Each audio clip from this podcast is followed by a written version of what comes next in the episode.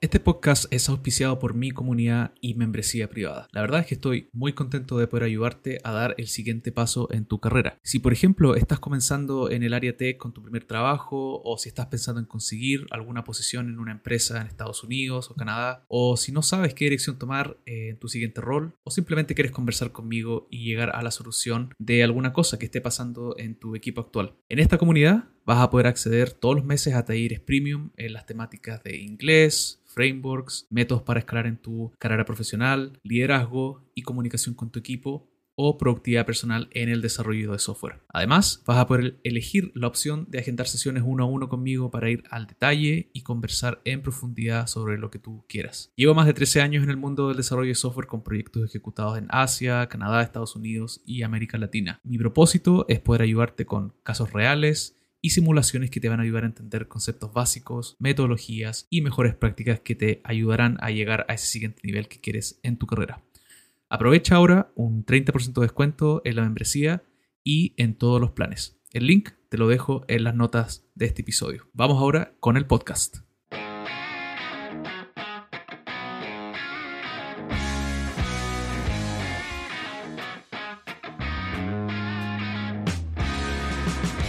Bienvenidos a otro episodio de mi podcast, el podcast del Net from Chile. De esta oportunidad me siento halagado por una visita tan famosa y tan destacada de aquí de Vancouver. Debo decir de que José fue mi, ex jefe y, bueno, tenemos una relación bastante larga en el tiempo de, trabajo, de, amistad, entonces es un disclaimer antes de empezar, pero me siento halagado de contar con tu presencia aquí y bienvenido a este podcast. Gracias por invitarme. Me gustaría antes de empezar a ya irnos así por, por las ramas, por varios temas que tenemos, si te puedes presentar y puedes eh, hablar un poco de lo que estás haciendo ahora aquí en Vancouver, y tú, tú eres de México, entonces estás aquí en Vancouver, ¿cuántos? 10, casi 8 años o 9 años, y me gustaría saber que para los que nos estén escuchando, ¿qué estás haciendo acá en Vancouver? Claro que sí. Yo, exactamente, llevo 8 años, llegué en 2015 a Vancouver, vine a estudiar una maestría y como pasa siempre que te, te mueves de lugar, acaba, te acaban gustando ciertas cosas del lugar. Y junto con mi esposa, porque yo me casé en abril, justo este sábado es mi octavo aniversario, decidimos quedarnos en Vancouver después de la maestría. Además, digo, para la gente que esté interesada, Canadá te ofrece mucha flexibilidad cuando estudias aquí en términos de, de visas de trabajo y eso, y era lo más atractivo en términos de, de quedarnos entonces yo llegué a Vancouver y como parte de mi maestría te pedían hacer prácticas profesionales con una empresa. Entonces yo hice mi maestría con una empresa que en ese momento eran ocho personas, se llamaba Tutol Totems y era dirigida por dos gemelos y una diseñadora muy chiquita, por eso era estar como parados entre dos tótems. Entonces ellos me, me, me contrataron para esas prácticas profesionales que duraban durante, que eran de tres meses durante el verano y lo, lo, el objetivo principal de eso era ayudarlos a, a descifrar un producto nuevo que querían este, lanzar al mercado. Total, estaban tratando de, de, competir con gigantes del, del, mundo tech, con Zoom y con, y con Citrix, y la verdad es que el producto no tenía el punch que, que tenía que tener en la, en la parte de, de, diseño y de ingeniería, y no funcionó, pero, pero poco a poco me fui dando cuenta que pues, eran buenos desarrollando software, eran buenos entregando y cumpliendo con lo que le prometían a los clientes, pero les hacía falta estructura de negocio. Entonces los empecé a ayudar con procesos y los empecé a ayudar con este, cosas muy básicas de, de, estructura y después me, me enfoqué mucho en, en, crecer la compañía y en ayudarlos a vender más. Entonces, en estos, profesionalmente mi aventura en Vancouver ha sido principalmente con esta compañía y ha sido una evolución muy interesante porque hemos pasado de ser únicamente desarrolladores de aplicaciones móviles a desarrollar todo tipo de, software. Y trabajamos con las compañías, con muchas compañías de renombre aquí en Vancouver y con otras tantas en, Estados Unidos. ¿Me puedes contar? sí, un, algo así, un pequeño resumen. ¿Me puedes contar un poco de cómo ves esa evolución? Porque Vancouver, y lo tenemos como un punto acá, Vancouver también ha evolucionado harto como, como tech, eh, lugar, ¿cierto?, de, de, startups y de empresas de software. Si me puedes contar un poco cómo esa evolución y cómo también fue conectándose con tu, con la evolución de la empresa y cómo tú finalmente, de cierto, después de ese paso de, internship, te convertiste en el CEO de la empresa. ¿Puedes ir como alguna, a lo mejor interconectando esos puntos? Sí, mira, la mejor manera que tengo de explicarlo es que, y eso así, así es como arranca cualquier este, compañía de desarrollo de software que trabaja, que, que ofrece el desarrollo de software como servicio a otras compañías. Generalmente empieza con ingenieros. Y los ingenieros lo que hacen es que están en contacto directo con el cliente y el cliente tiene ciertos requerimientos y los ingenieros construyen. Entonces, yo a esa etapa le llamo la etapa en la que construyes lo que te digan que construyas. ¿no? Después de esa etapa donde le empiezas a agregar un poco más de, de, consultoría y de asesoría, porque tienes más expertise de haber, después de haber construido dos o tres proyectos, entran dos jugadores. primero entra el jugador del diseño, que hace que el producto se construya de mejor manera. ¿no? Nosotros aquí le decimos build the, the, product right. Pero esa parte dura un cierto tiempo porque llegar a perfeccionarla, ahí estamos hablando de integrar, integrar, digamos, dos voces adicionales. Una voz que es la del vendedor y la voz que es del diseñador, con la voz que ya estaba, que es la del ingeniero. Entonces, pues tienes que perfeccionar ese proceso porque hay mucha comunicación que se pierde por ahí y, esas esos memes que ves por ahí donde un, lo que le dijeron, lo que el, cliente le dijo al de ventas y lo que el de ventas le fue a decir al diseñador y lo que el diseñador le dijo al ingeniero, hay, hay muchas cosas que se pierden ahí. Entonces, en, en perfeccionar ese proceso te toma algún tiempo, tienes que poner mucha documentación, muchos pasos a seguir y tratar a la vez de no volverte muy burocrático, porque la realidad es que tus clientes te contratan porque eres flexible y porque puedes hacer lo que ellos no pueden hacer. Y este, esta etapa la perfeccionas cuando le agregas el project manager. El project manager es el que, el que acaba partiendo plaza y el que acaba siendo el punto perfecto de conexión al cliente y el que acaba distribuyendo las tareas con el equipo. Entonces, cuando llegas a ese nivel de construir los, los, los proyectos de la manera correcta, tecnologías correctas, prácticas correctas, etcétera, el siguiente paso de evolución, que es en el que estamos ahora, es el de construir la cosa correcta. ¿Y a qué vamos con eso? Muchas veces eh, los clientes llegan con nosotros y nos dicen, yo necesito una aplicación móvil o yo necesito un, un sistema operativo que haga esto y esto. Y realmente no los cuestionamos porque consideramos que el cliente pues, es el experto en la materia y pues él sabe exactamente qué es lo que necesita. Pero la gran mayoría de las ocasiones no están en lo correcto. Entonces, invertir un poco de tiempo en descubrir y, crear esa solución al principio con, con, research y con desarrollar diferentes conceptos que podrían resolver ese problema, realmente entender el problema que le está solucionando al cliente, eso hace que crees algo que le funciona no solo al cliente, que con perdón de mis clientes no importan tanto como sus usuarios. Entonces, cuando tú te dedicas a entender el problema y cuál es tu usuario, ahí es cuando realmente creas cosas que tienen la posibilidad de cambiar no solo las, vidas de, los, de, tus clientes, sino de los, eh, de los usuarios potenciales de sus productos.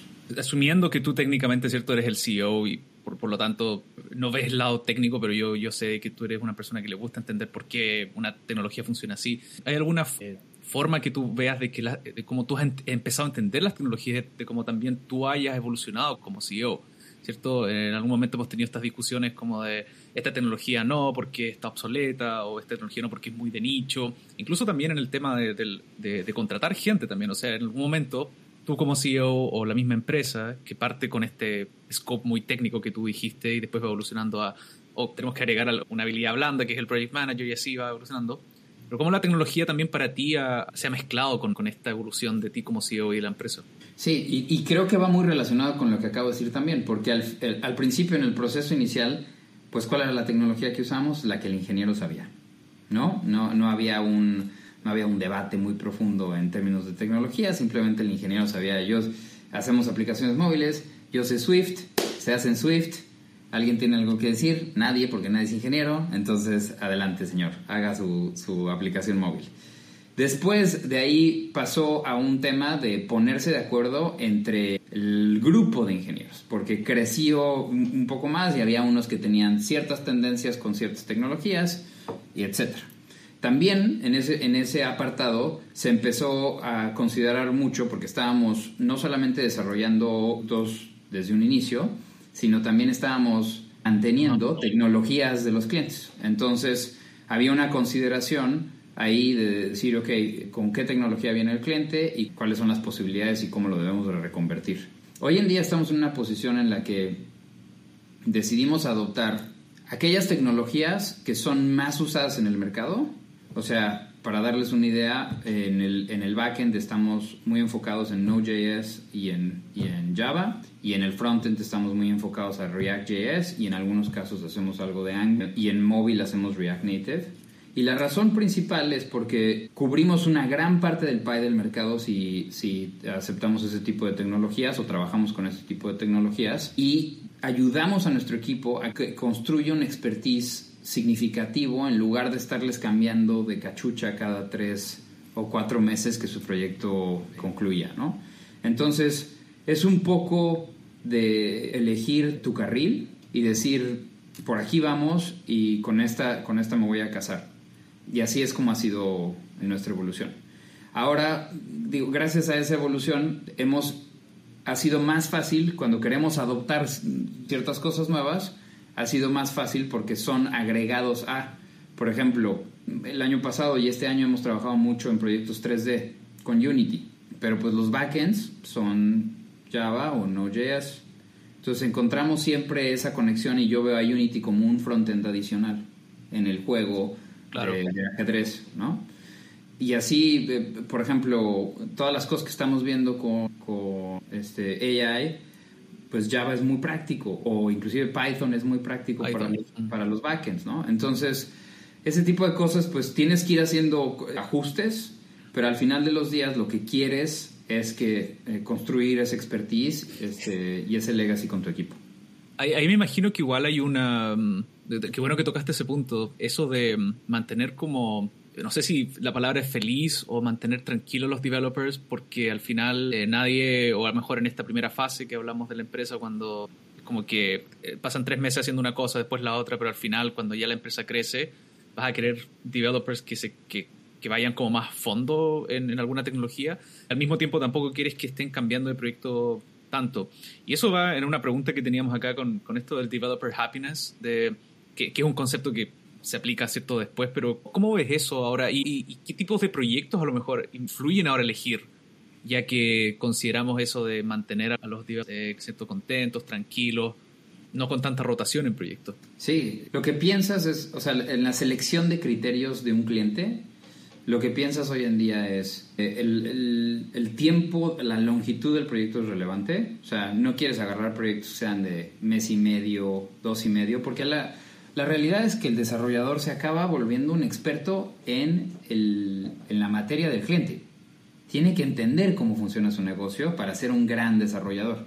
Entonces, si tú cambias a un desarrollador de un mes, dos meses por, de cada proyecto, pues realmente nunca lo dejas profundizar en el tema. Eso es por la parte de nada más meramente de negocio. Y, la segunda es si estamos eligiendo nuestros proyectos en función del stack con el que el cliente viene o, con o que el cliente nos permite proponer. Si el cliente viene con un stack muy marcado, que no es uno del que nosotros hacemos, ya desde el proceso de ventas lo descartamos y recomendamos a algún partner o recomendamos a otra, otra, otra compañía. Porque donde yo he notado mucha diferencia es que me gustaría tener una, una buena analogía, pero He hecho muchos pasteles. A ti, te gustan harto las analogías, especialmente con el fútbol. Me gustan mucho las analogías, pero voy a hacer una de pasteles, ¿no? Después de mucho tiempo de haber desarrollado proyectos y de probar diferentes... Antes lo que hacíamos era diferentes tipos de pasteles y cada vez era un pastel nuevo. Y lo que me doy cuenta ahora es, realmente alcanzas un nivel de amalgamiento y un nivel de velocidad con el equipo si insistes en hacer la misma receta y perfeccionar tu receta a través del tiempo. Entonces, hoy por ejemplo, en las épocas de Felipe nos pasaba mucho que teníamos proyectos que teníamos un, deadline para abril y entregábamos un poco apurados y después eran un mes y medio de estar resolviendo ahí problemas fundamentales del sistema, ¿no? Hoy en día eso no nos pasa, hemos prácticamente eliminado el long tail después de haber, este, por, por, esos esfuerzos de enfocarnos mucho en, este, en perfeccionar nuestra receta. Sí, y, ahí yo creo que hay, harto, como decías al principio, de, este, hay distintos términos para esto, pero es como un, scorecard, como una puntuación que tú le empiezas a dar al cliente, ¿cierto? Sí. Y ahí no sé si podemos tocar un poco eso, pero claro, está, está el tema de la tecnología, está el tema del tiempo, de, la, de si por ejemplo es un, proyecto que te requiere mantención o si requiere completa ideación. También hay un componente bien fuerte que es cultural, ¿cierto? O sea, si yo, si, voy a querer trabajar con ese cliente, si, si, me veo trabajando día a día, yo creo que es un concepto que llega también cuando la, empresa ya tiene una maduración grande, creo yo. Sí, en el aspecto cultural nosotros lo dividimos en tres. Uno es si es una persona agradable o no. sabemos que si trabajas con una persona desagradable va a ser doloroso para el PM, para el diseñador, para el desarrollador, para todo el mundo. Entonces, ¿por qué ponernos, este, no hay dinero que lo valga, por así decirlo? Otra es un término que utilizamos aquí que es vendability. ¿Qué tan flexible es el cliente a nuestras recomendaciones? Si, si, si el cliente, tú lo ves y le dices, oye, ¿por qué una aplicación móvil? Este, no, porque yo quiero una aplicación móvil. Ok, ¿quién la va a usar? No, pues mi gente de campo. ¿Tienen teléfono celular? No y lo ves terco con la aplicación móvil, dices, bueno, no hay manera, o sea, esta persona no me lo va, no me va a entender. Y, afortunadamente hacemos un proceso hoy muy, muy al principio que le llamamos North Star, donde evaluamos este, profundamente todas estas eh, características. Y la tercera, que no es un factor determinante, pero es algo que ayuda mucho, es el nivel de comprensión tecnológica que tiene el cliente. Si no tienen ni idea, es complicado tienen que tener cierta noción de lo que están haciendo porque muchas veces el problema no es cumplirles en el desarrollo de software de la versión inicial del producto. El problema es cómo, cómo conciben la creación de ese producto a lo largo del tiempo. Entonces, yo, yo siempre les digo a los clientes, hoy te dedicas a la industria de lo que me digas, la, cannabis pero real, eh, el momento en el que yo te entregue esto, tú vas a ser una empresa de tecnología. Y si ellos no conciben ese concepto, es muy y quieren regresar a eso, a, lo que estaban haciendo antes, no les va a funcionar. Claro. Sí, qué buen tema y qué, y qué bueno como también evoluciona, ¿cierto? Hasta, hasta el punto donde tú puedes decir, sabes que no quiero trabajar con este, o sea, es una posición bien afortunada, ¿cierto? Toma tiempo llegar a eso, pero pero me parece un muy, muy buen concepto y filtro para los clientes. Antes de movernos, tenemos algunos temas relacionados al, futuro de la industria que me gustaría hablarlos contigo. Quería tocar este tema de, tú como CEO y, tu, rutina familiar. yo creo que hemos, eh, los dos tenemos familia, ¿cierto? Tenemos, tú, tú, a diferencia mía, tienes un chico y una chica. Yo tengo dos niñas, entonces estábamos hablando antes de las diferencias que, que, hay en eso. Y mm, quería preguntarte ¿Cómo manejas tu vida, tu, tu post de trabajo? Yo sé que mm, siempre tocamos este tema de la desconexión, que, que, que, es muy importante, pero que algunas veces es, muy difícil hacerlo. Entonces, ¿cómo, quizás contarme como qué cosas has aprendido, qué tips podrías dar como para alguien que esté en esta misma posición? Claro que sí, yo medio lo manejo bien. Te voy a decir por qué. Eh, he evolucionado muchísimo desde que tomé, yo tomé la posición de CEO en 2000, no, 2000, entonces llevo este sería mi tercer, mi cuarto año en esta posición. Y al principio, esto es inevitable y no solamente en la posición de CEO, siempre tienes este síndrome de, de, impostor, que es, que es no, sé, no sé todo lo que tengo que saber y la manera en la que compensas ese síndrome es tratando de hacer más cosas de las que debes de hacer para tratar de controlar. Y la realidad es que te das cuenta, y sobre todo en una industria como en la que nosotros trabajamos, en la que las cosas evolucionan a una velocidad impresionante, que lo primero que tienes que hacer es dejar ir, ¿no? Yo lo que tengo es una teoría de mis seis pilares, por así decirlo. Tengo mi pareja como pilar número uno, mi familia como pilar número dos, mi salud como pilar número tres, mi salud espiritual o mi conexión espiritual como pilar número cuatro, mis amigos como pilar número cinco y mi profesión o mi, o mi craft como pilar número seis.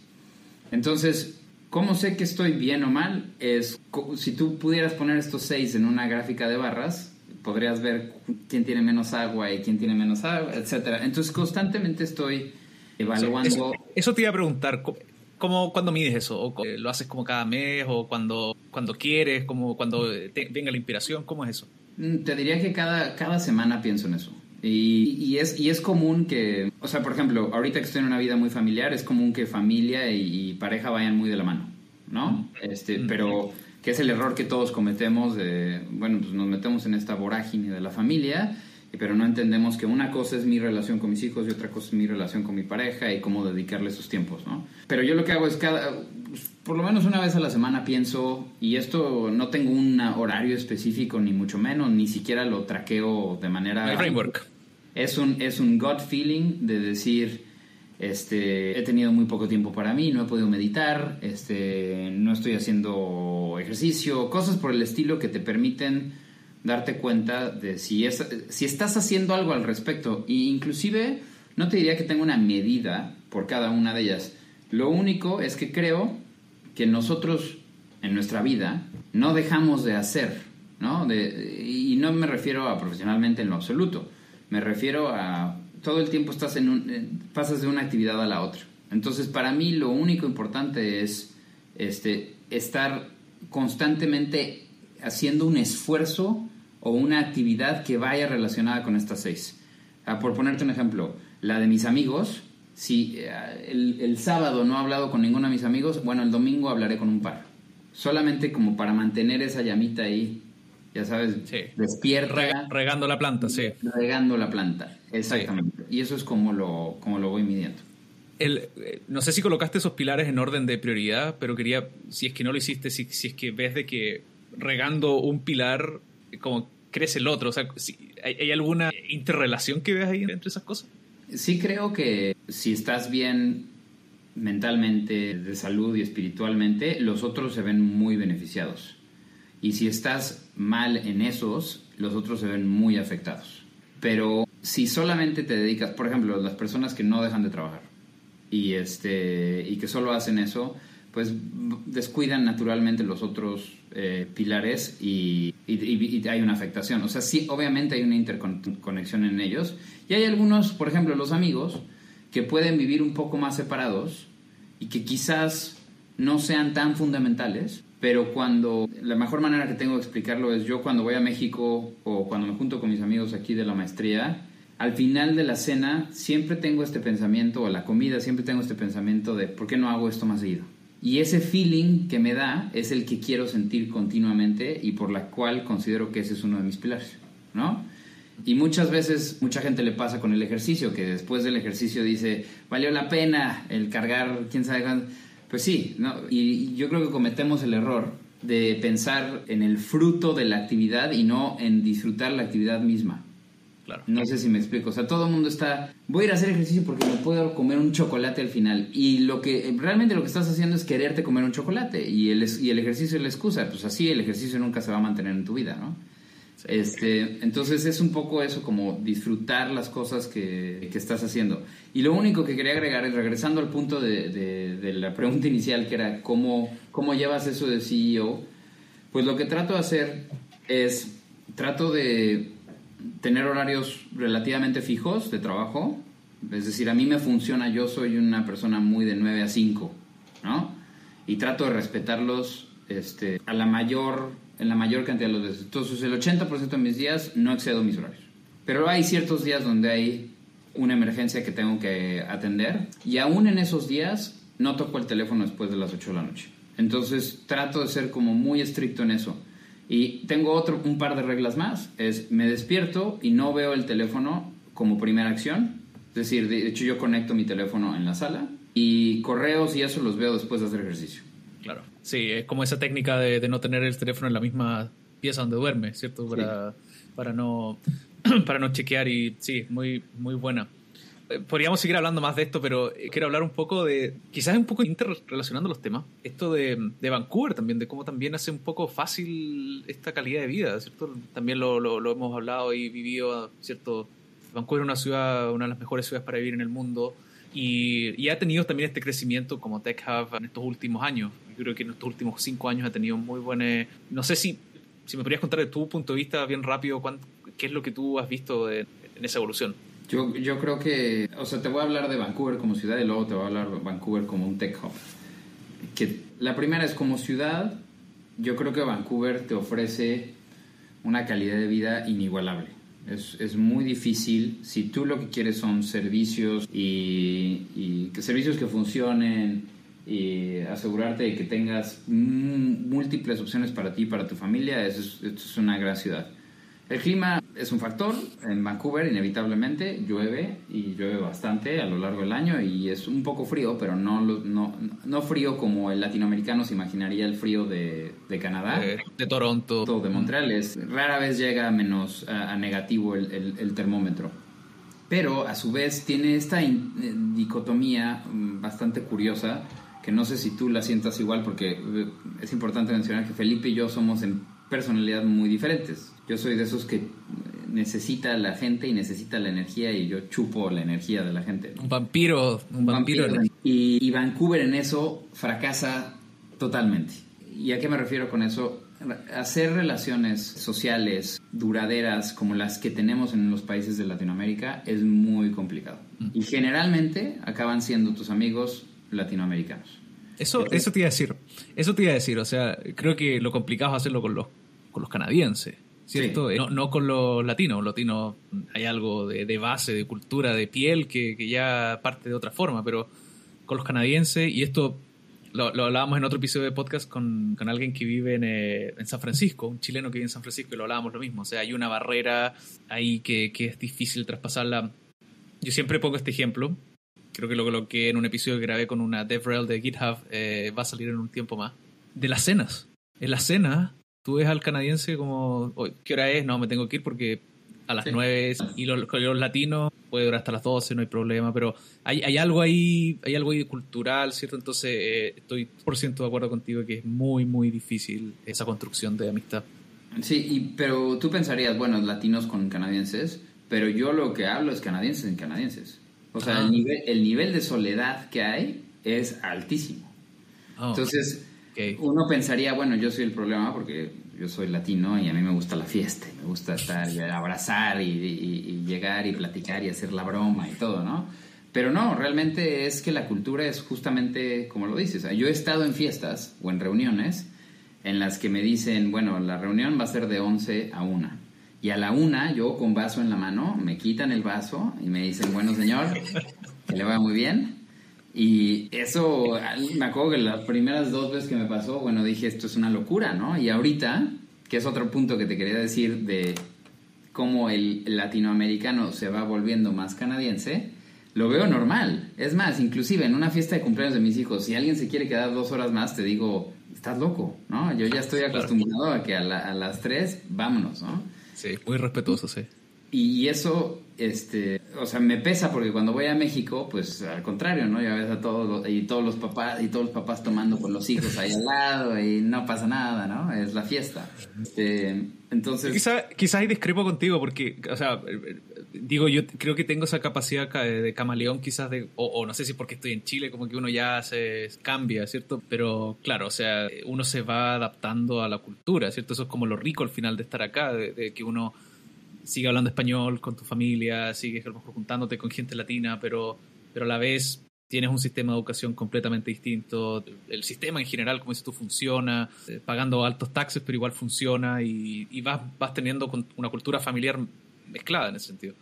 Sí. Y, digo, entre otros beneficios, tu familia núcleo se vuelve una, un muégano, como decimos en México, no sé si cómo se dice en Chile, pero muy unida. Y y, digo, hay otras cosas. La, la, verdad es que en las sumas y restas es un gran lugar para vivir y creo que mucha gente debería de por lo menos hacer la prueba. Pero, pero sí, sí veo a Vancouver. Trato de ver a Vancouver de la manera más objetiva posible porque no sé si a ti te pasa, pero a mí mis amigos que me preguntan piensan que Vancouver es así, está el cielo y Vancouver está al lado, ¿no? O sea, es como, entonces hay, hay a veces que ubicarlos eh, en ese sentido. Y luego Vancouver como Tech Hub es interesante porque creo que hay, hay una mezcla de un aspecto social y un aspecto este, de tecnología relevante. Vancouver se volvió muy famoso en, yo digo, los finales de los 90, principios de los 2000 en desarrollo de videojuegos. Muchas casas de videojuegos son de aquí, este, EA es de aquí, Eh, y hay muchos este, desarrollos de videojuegos que realmente empujaron la tecnología en Vancouver. Y eso fue atrayendo diferentes tipos de personas, de características, y eso se ha expandido un poco más. Hubo un poco de boom en los últimos tres años con todo esto del metaverso y Web3 aquí en Vancouver. Muchas empresas de NFT, muchas empresas de blockchain lideradas por una compañía que se llama Dapper Labs, que ahorita está un poco metida en problemas. Con lo del eh, básquetbol, este juicio que tiene en Estados Unidos. Prácticamente estaban, este, eh, estaban haciendo lo que hace cualquier banco con la transacción de acciones, pero sin la regulación. Entonces va a ser, va a ser muy complicado que la salven, ¿no? Pero Vancouver ha tenido esa evolución como de nichos y en algunos momentos pues se ha expandido. Aquí tiene oficinas Unity, tiene oficinas Apple, tiene oficinas Facebook, tiene oficinas Microsoft. Y esos, eh, esos, esas grandes compañías de tecnología acaparan muchos ángulos de, de, la tecnología. Pero también hay dos factores sociales que impiden que Vancouver realmente dé ese nivel de crecimiento.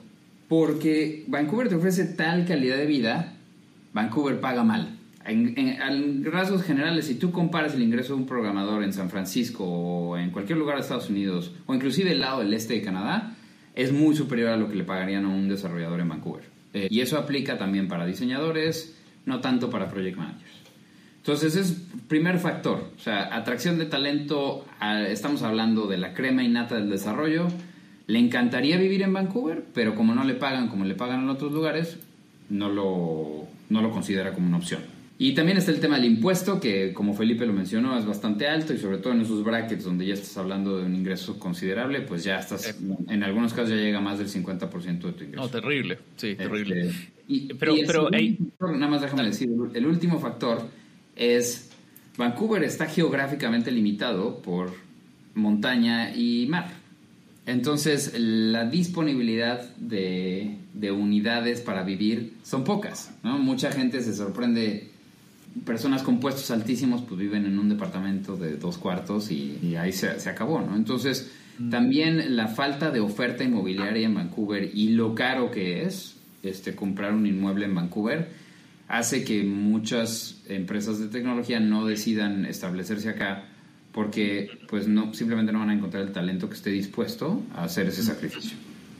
Qué buen punto tocaste. Eh, bueno, eso nos llega a todos los que vivimos acá en Vancouver, el precio de los arriendos, el precio de comprar, llegas a un pie y después cambió y el pie tiene que ser más grande. Está, justamente ayer estaba viendo el documental de Viena, que Viena, curiosamente también la alcaldía, un gobierno, piensa que el gobierno de Viena está en una extrema derecha, pero Viena, perdón, Austria gobierno de extra, eh, ultraderecha, pero Viena por un gobierno socialista. ¿Cómo se ha encargado de, darle la vuelta a eso? De, porque Viena es muy denso, a diferencia, como dices tú, de, acá, que quizás como, como hay más espacio, mucho más eh, disperso en general.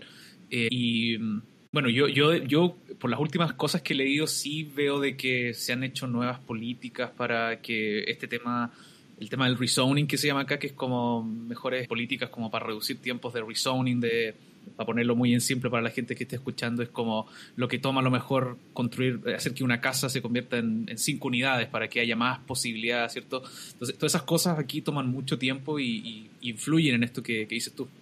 El famoso uso de suelo, así es el uso de suelo. Se, le dice. Este, y sí, y además... Eh, un nivel de burocracia bastante innecesario, ¿no? En, en, muchas cosas los servicios funcionan muy bien, pero cuando tú quieres hacer un cambio, es como que Dios te bendiga porque te vas a tardar dos años en el proceso, ¿no?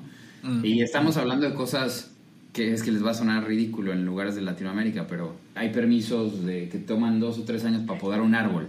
¿No? O, para, o para quitar un árbol que, que estorbe en una calle, etcétera, ¿no? ah, ok. No tiene nada que ver con lo de, la, lo de los eh, First Nations o la, las tribus, no, no, ok. okay Estoy hablando de, de, un árbol que está en la esquina de una banqueta, que ahí van a construir un edificio y pues tienen que, tienen que este, cortar el árbol para, para poder proceder con el, proceder con el desarrollo y pues no, no, eh, le ponen ahí este, trabas y trabas al desarrollador por el árbol, ¿no? Entonces, en, este, en México ese árbol hubiera desaparecido en la noche y este... No, no, no necesariamente va la empresa que, lo tenía que sacar, pues. que no, acaba en una pick-up eh, blanca este, y así es como se soluciona. Que, en el, que evidentemente prefiero que se haga un procedimiento legal y todo, pero obviamente la velocidad tiene un impacto, ¿no? Mucha burocracia. Eh, pero eh, volviendo a ese tema que decías del, del, del, sueldo, del salario, ¿no crees que también se, se, se genera el efecto inverso, que es que por la misma razón de que los sueldos son más bajos en general, las empresas igual están offshoring o eh, externalizando sus equipos también a Vancouver, porque eso es lo que yo también he visto. Sí, por ejemplo, nosotros somos muy competitivos, muchos de nuestros clientes son de Estados Unidos, porque somos muy competitivos en ese, en ese aspecto. ¿no? Claro. Inclusive te diría que los países latinoamericanos ya se han vuelto no tan caros como Canadá, pero cerca de Canadá. O sea, antes era una buena estrategia el decir voy a tener una oficina satélite en México o en Colombia o en Chile. Y hoy en día te diría que eh, 80, 70, 80% del costo de lo que te cuesta allá te cuesta. Entonces ya no hay tanta diferencia. Y en Estados Unidos sí sigues viendo esas diferencias gigantes, ¿no? O yo diría que Chile es quizás el país más caro ahora de Latinoamérica cerca de Canadá. O sea, yo cuando fui el año pasado me quedé helado de los precios como estaban. Diría que sí, está muy cerca de los precios de acá. Y eso pues obviamente tiene un impacto en, en, lo que pide un buen desarrollador chileno que quiere trabajar desde Chile a una compañía en Estados claro. Unidos o en Canadá, ¿no? Claro. ¿Te parece si nos movemos a, a estos temas del futuro? Y yo sé que eh, tú estás súper interesado en esto de la inteligencia artificial, eh, estuviste también ahí el, compartiendo lo de los metaversos antes y también en, tu, en tus redes. ¿Cómo, ¿Cómo lo estás viendo tú esto ahora en la empresa? es una pregunta bien amplia, pero ¿qué ángulo estás tomando? ¿Como un ángulo de curioso o ya de innovando, haciendo prototipos? ¿Cómo lo estás viendo? Pues de un ángulo muy activo. Lo que estamos haciendo, o sea, tú tienes que, una persona que está en la posición en la que yo estoy, de, tengo que estar pensando seis, seis meses mínimo, tres años vista de lo que me, de lo que me va a pasar. Y nosotros primero lo, primero que tenemos que pensar es cómo nos impacta la salida de estas herramientas en el trabajo cotidiano que hacemos, ¿no? en el desarrollo del software. Y tiene una implicación gigante. ¿no? Nosotros, para, para no hacerte el cuento largo, dividimos nuestro proceso en cuatro. Hacemos una etapa que se llama Discovery, luego una etapa que se llama Define, que en Discovery es entender el problema, a eso nos dedicamos, entender el problema del cliente, enfocarnos este, en, en, en, consumir la mayor cantidad de información que el cliente, el cliente, nos pueda proveer. En Define nos dedicamos a desarrollar la solución que le vamos a dar al cliente. Y, y ahí involucra research, involucra este, el desarrollo del concepto. Luego de ahí pasamos a la etapa de desarrollo y de ahí después la, la, la etapa de, de delivery. Entonces, por ponerte un ejemplo, en la etapa de, de, de, Define, donde estamos desarrollando el concepto, muchas veces presentamos nuestros conceptos con concept art, con, imagínate un, un, un, una historieta de, de cómic, ¿no? Y así presentábamos cómo iba a ser la experiencia del usuario, etc. Pues hoy puedes hacer eso en Mid Journey en dos segundos, ¿no? Entonces, un proceso que típicamente te tomaba una semana, hoy te toma dos horas. O la creación de historias, hay, una buena herramienta que se llama UserDoc, este, que tú le das las, las epics y, y, te crea tu draft de todas las, este, de todas las acciones que tiene que, que hacer el, el, desarrollador y obviamente puedes editarlas post, ¿no? En el tema de, de, desarrollo de user journeys, o sea, o, o inform, información arquitectónica de un sitio, etcétera, también le puedes pedir, este, eso lo hacemos con GPT, pero le puedes pedir que te sugiera cómo sería la, arquitectura, el acomodo en términos de UX y ahí modificarlo, ¿no? Como ese, en, en el trabajo de pre-draft y en el trabajo de polish, te ayuda bastante la herramienta. Y en el tema de desarrollo, creo, que todavía están lejos, pero Copilot ayuda en ciertos contextos, ¿no? Sobre todo cuando estás desarrollando algo donde la información pública de esa, de, la herramienta que estás desarrollando es muy amplia, ¿no? Por ponerte un ejemplo, nosotros estamos trabajando con una compañía que se dedica a reducción de gases en la atmósfera. Hay muchísima información al respecto. Entonces, si yo quiero utilizar una fórmula que es, que es, pública, pues puedo utilizar Copilot y me puede ayudar bastante en la construcción de ese código, ¿no? Pero si quiero hacer algo muy específico para un cliente, por ejemplo, otro de nuestros clientes es American Medical Association. Bueno, pues toda la información que ellos tienen es de ellos, privada, no puedes utilizar ese tipo de herramientas para absolutamente nada, ¿no? Entonces, el, digamos que la primera, el primer lugar donde estamos muy activos es, vamos a entender muy bien cómo afecta esta tecnología a nuestro día a día. Y en eso ya hemos implementado muchos cambios a nuestros procesos para utilizar estas herramientas. Y en el segundo es cómo afecta el output de, las cosas que creamos. Es decir, mm. al principio, pues, eh, cuando tú ofrecías una solución al cliente, pues tenías ciertos límites. Hoy esos límites se han expandido y las cosas que les puedes ofrecer a los clientes son mucho mayores. Entonces, aquí estamos haciendo prototipos, este, por lo menos con tres clientes, en los que estamos probando dos o tres iniciativas, sobre todo en aquellos casos donde la información que podemos compartir con el modelo no es confidencial porque tenemos que tener mucho cuidado con esa parte. Y, y pues son impresionantes eh, las cosas que se pueden crear. Pero para responder tu pregunta, muy involucrados y creemos que esto va a ser prácticamente la nueva manera de desarrollar software. Lo hablaba el otro día con alguien que está apostando fuerte en estos protocolos descentralizados de, de construcción de redes sociales. Hay uno que él me comentaba que se llama Lens, que es un protocolo para que se puede usar para varias cosas, bueno, mismo el blockchain. ¿Cómo tú que, que mencionabas, decías, tres años. ¿Cómo tú detectas el bullshit del, del no bullshit? Como con, con todo esto. Porque eh, eso dices tú, o sea, yo, yo veía, estaba justo leyendo hoy día un, un informe que salió de Deloitte del futuro de, o el estado actual del, del estado tech en Vancouver. Y lo que pasó el 2021 con esto de la explosión de los metaversos, lo que tú, mismo decías antes del Web 3.0, y ahora es como que está un poco desinflado eso. Entonces, ¿cómo, ¿cómo tú, ¿cuál es tu, tu detección de bullshit, tu proceso para eso? Hay dos maneras. Eh, y además te, tengo que decir una cosa que es muy triste, pero el metaverso como tal, o sea, lo que yo creo que no, donde hubo mucho fraude y mucho scam fue en el tema de los NFTs, en el tema de necesitamos blockchain para todo, etcétera. En ese lado yo creo que hubo muchos proyectos que se implementaron que definitivamente eran nada más para conseguir inversionistas eh, que trajeran el dinero, ¿no?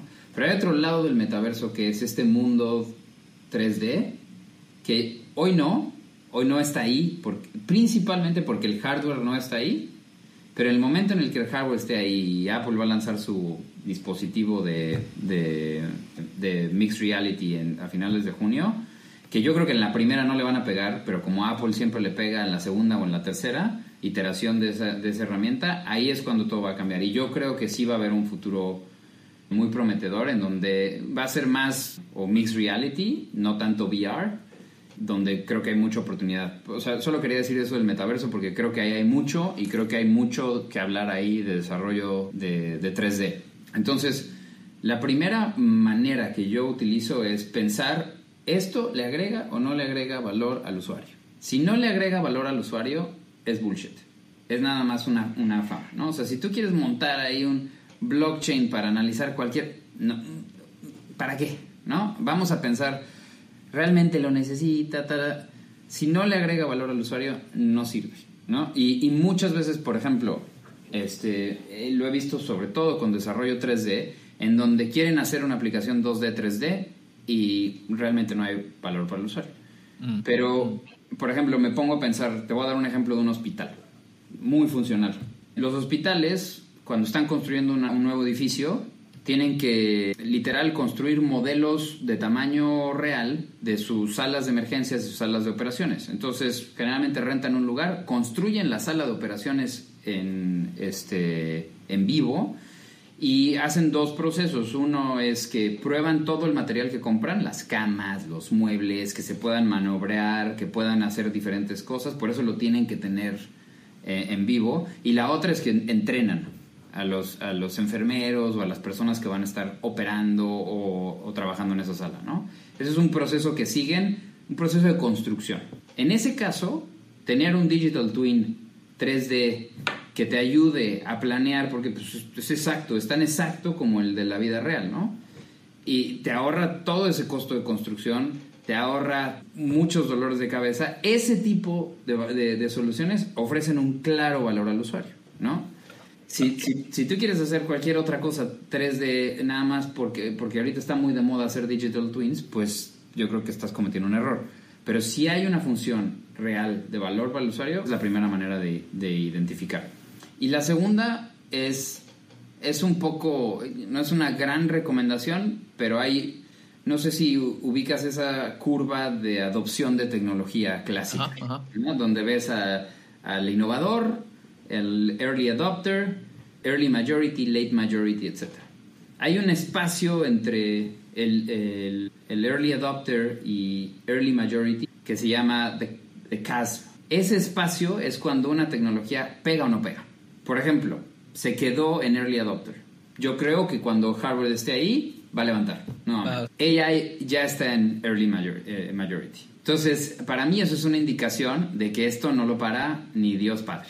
¿No? Además de que si lo comparas en el, en el lente de la, de, la, de la otra cosa que te acabo de decir, de si da valor al usuario, es muy evidente que da valor al usuario. Están los dos checks, básicamente. Entonces tiene los dos checks. Entonces así es como, digamos, descarto la basura de la no basura Ahora, cabe recalcar, estás hablando con una persona no experta en tecnología, ¿no? Yo en lo que me considero medianamente experto es en poder bajar un problema y, y pensar en una posible solución. Claro, claro. Y hay, ves que Europa eh, algunas veces está siendo como alguna pionero de, estas cosas, como la adopción, las mismas eh, también eh, políticas, que por ejemplo los datos personales y todo eso. ¿Ves algo ahí que, que influyen en ese detector de bullshit o, no? Pues mira, es que lo que pasa es que cuando ya se convierte, justo hablando de esta curva, cuando ya pasa de early majority a late majority, el gobierno tiene que hacer algo y implementan políticas, ¿no? En lo que es muy, la diferencia entre Europa y Norteamérica y voy a usar términos muy coloquiales para decir esto, es en Europa piden permiso, en Norteamérica piden perdón. Entonces, las políticas se implementan en Europa de una manera... Si, en Norteamérica piden perdón, ¿qué, qué, hace China entonces? Nada, silencio. No, dice, no dice nada y ya te, te enseñan ya cuando la, la, tecnología está completamente desarrollada y ya estás tú con las esposas.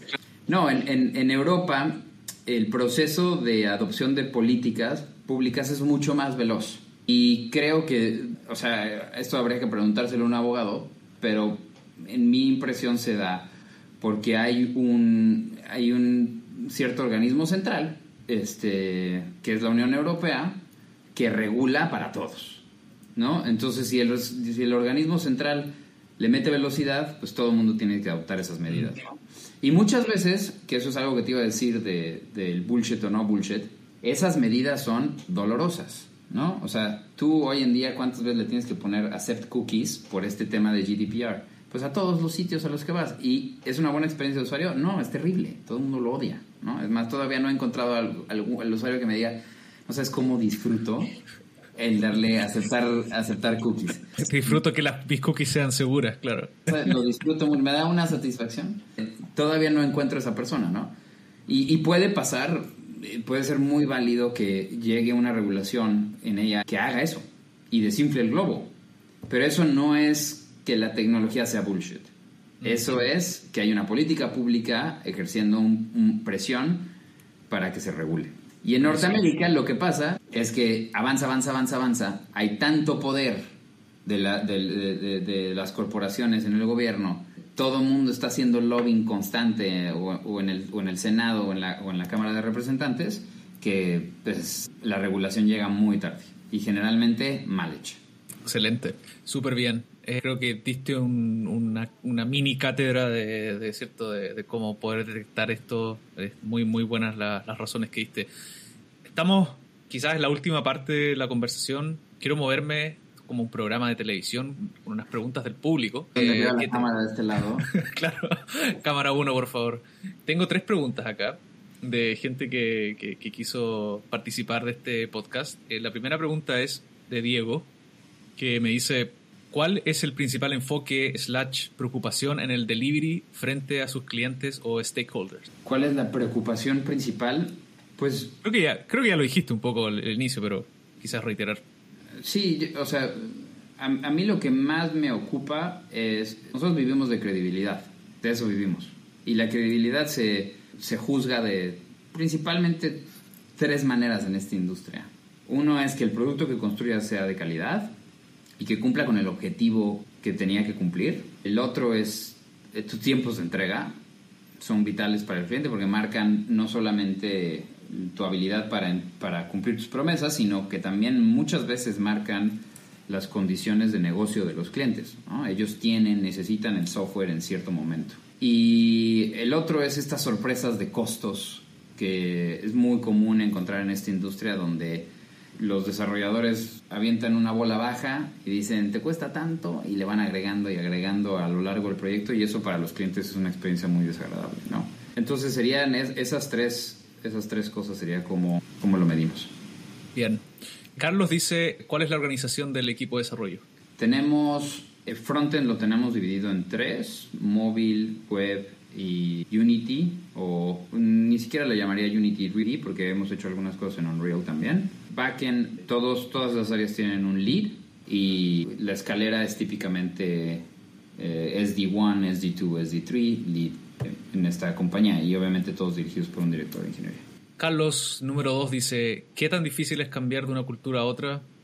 Es cierto, la pregunta estaba implícito que tú eras de México. Y ya completamente distinta pregunta, ¿qué buscas en los developers? A ver, yo, esa es una buena pregunta porque la acabo de discutir hace poquito. Bueno, cambiar de cultura depende mucho de tus arraigos, yo creo, eh, y de tu, de tu apertura, ¿no? Eh, si tú lo ves como un cambio drástico en el que tienes que cambiar tu personalidad y tienes que dejar de ser tú, no vas a ser exitoso. Lo que tienes que tener cuando vives en otro país, y yo he vivido en Canadá y de niño viví en Escocia, y luego cuando terminé la secundaria viví en Escocia otra vez, dos años este, en Europa, y yo siempre he tenido una mentalidad de aprendizaje, y eso me ha ayudado mucho a adaptarme al lugar al que voy.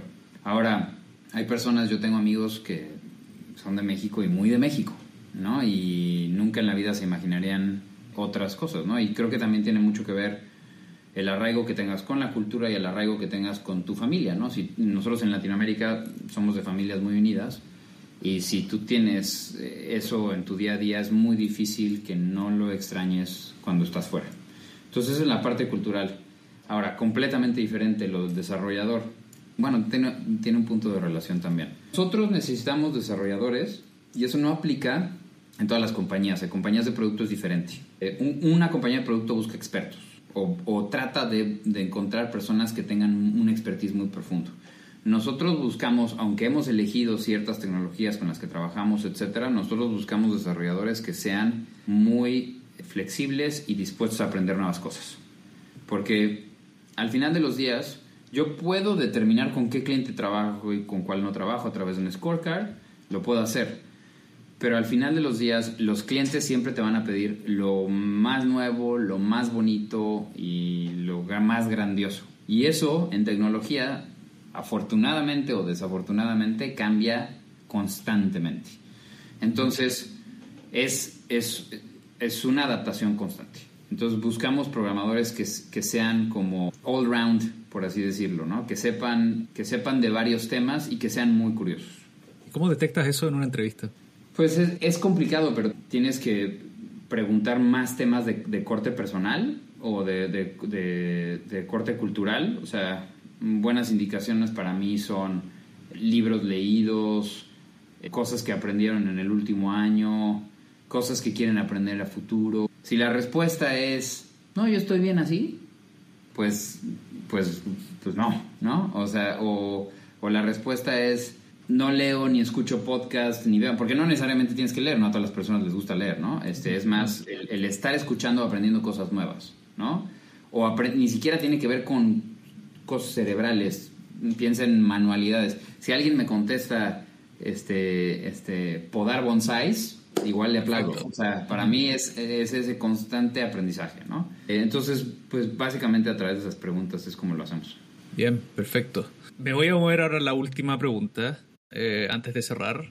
Y, es una pregunta, o sea, es una respuesta que tú me diste en un formulario que yo te compartí, que es una respuesta mm, bien controversial, ¿eh? ¿eh? que esta de qué personaje histórico te gustaría haber conocido, tomado un café o una cerveza.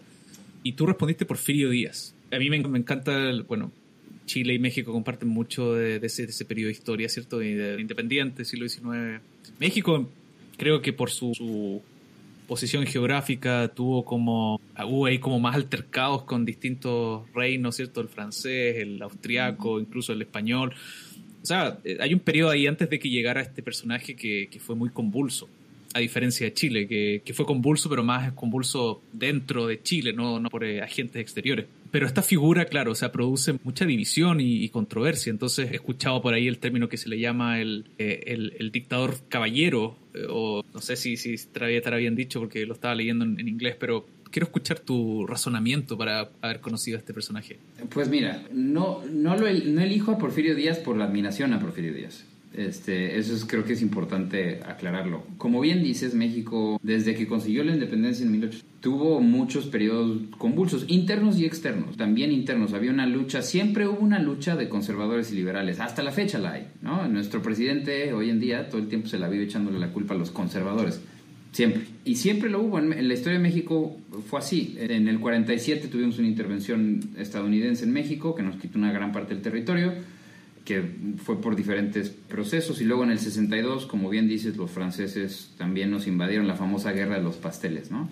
Y México también siempre va a tener una influencia muy fuerte de Estados Unidos, como hay un dicho que dice México está tan, tan cerca de Dios y, eh, perdón, tan lejos de Dios y tan cerca de Estados Unidos. Ese es el, ese es el dicho.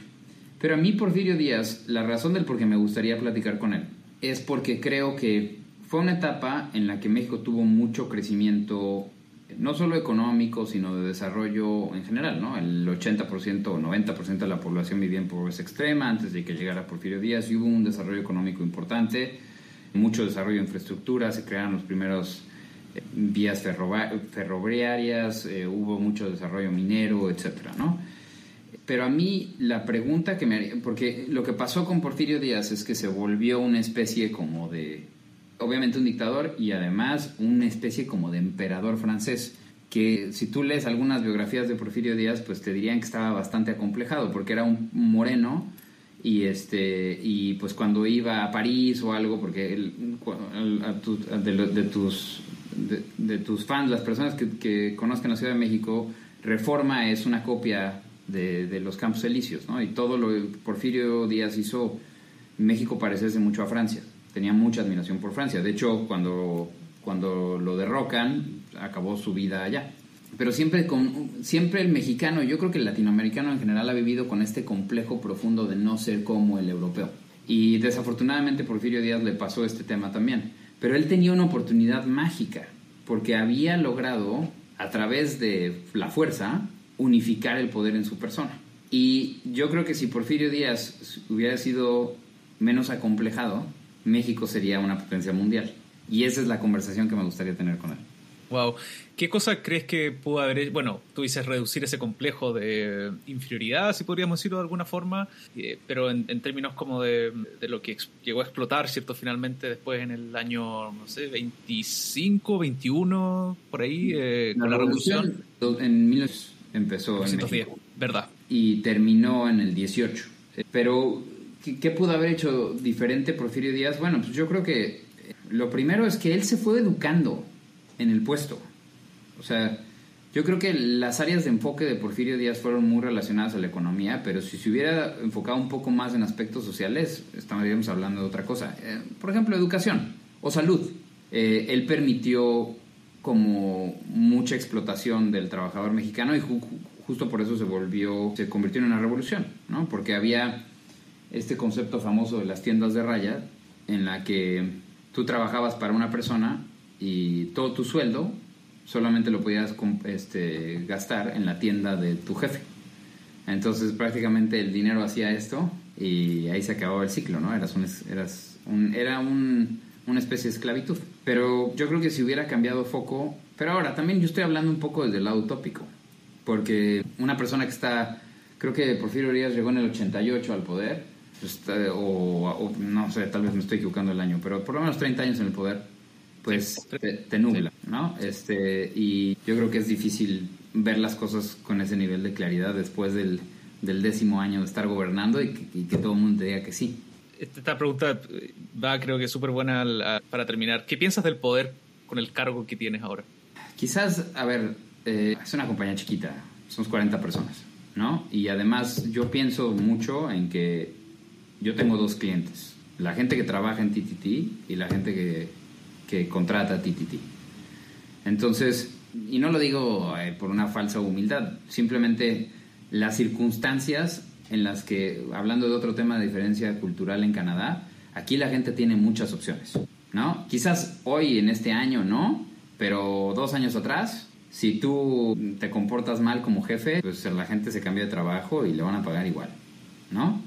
Hay mucha opción, hay mucho trabajo. Entonces yo siempre, desde el momento en el que tomé esta posición, siempre lo vi así, ¿no? Para mí es más una responsabilidad y lo veo como que pues, estas personas me están confiando el, dirigir la compañía y además me están confiando pues, ser el líder de un grupo de personas, ¿no?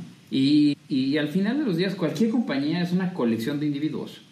Entonces, si tú crees que estás por encima de la, del colectivo, pues al, fin, al final te comes solo y si, y si no te llega en esta vida, te llega en la siguiente, ¿eh? porque creo en la reencarnación también. Entonces, pero eso ya lo dejamos para el otro podcast. Bien, bien. Oye, no te quiero quitar más de tu tiempo, de verdad lo he pasado súper bien en esta conversación eh, y te quiero agradecer por, eh, por tu tiempo. Bueno, siempre, cierto, es muy bueno conversar contigo y um, un espacio para decir lo que tú quieras, eh, hacer promoción de, de, la empresa o de alguna otra cosa, pero darte estos minutos para, para hablar algo sobre ti. Pues, pues poco que decir que no haya ya dicho. Eh, échenle un ojo a nuestro sitio en ttt.studio, me va a regañar la de marketing. Y bueno, pues agradecerte a ti por las preguntas, por el espacio. La verdad es que lo he pasado muy bien. Dale, gracias. Entonces eh, quedamos con la invitación para cierto ir al sitio. Chris, que es el, founder, tiene un podcast también, donde habla con founders eh, canadienses o founders que son casi de la, del, de la etapa de startup. y también está súper interesante verlo. Se llama Afternoon Tea, también cierto para está en inglés eso sí, pero también muy interesante para seguirlo y ver lo que están haciendo, que refleja también como creo que todo este, este activismo que tú tienes con, con encontrar tecnología y todo eso. Así que muchas gracias y, nos estamos viendo pronto, ojalá. Perfecto, muchas gracias. Un abrazo.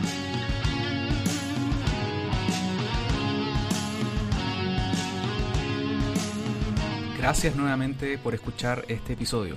Este podcast es mi proyecto personal que financio con mi tiempo y pasión por aprender y conectar con otras personas. Si alguna cosa te hizo sentido o si alguna frase te hizo actuar para empezar o terminar algún proyecto personal o de tu trabajo, te sugiero por favor hacer una de las siguientes acciones. Comparte este episodio con un amigo. Seguro vas a pensar en alguien que pueda estar buscando también ayuda o conocimiento sobre algún tema que hablamos acá. El link lo puedes encontrar en la misma plataforma que estás escuchando este podcast. La otra acción es que dejes por favor un review o comentario en Spotify, iTunes o cualquier app que estés usando. Mientras más comentarios tenga este podcast, más me va a ayudar para llegar a más gente y me va a seguir motivando para hacer más episodios como este. Muchas gracias.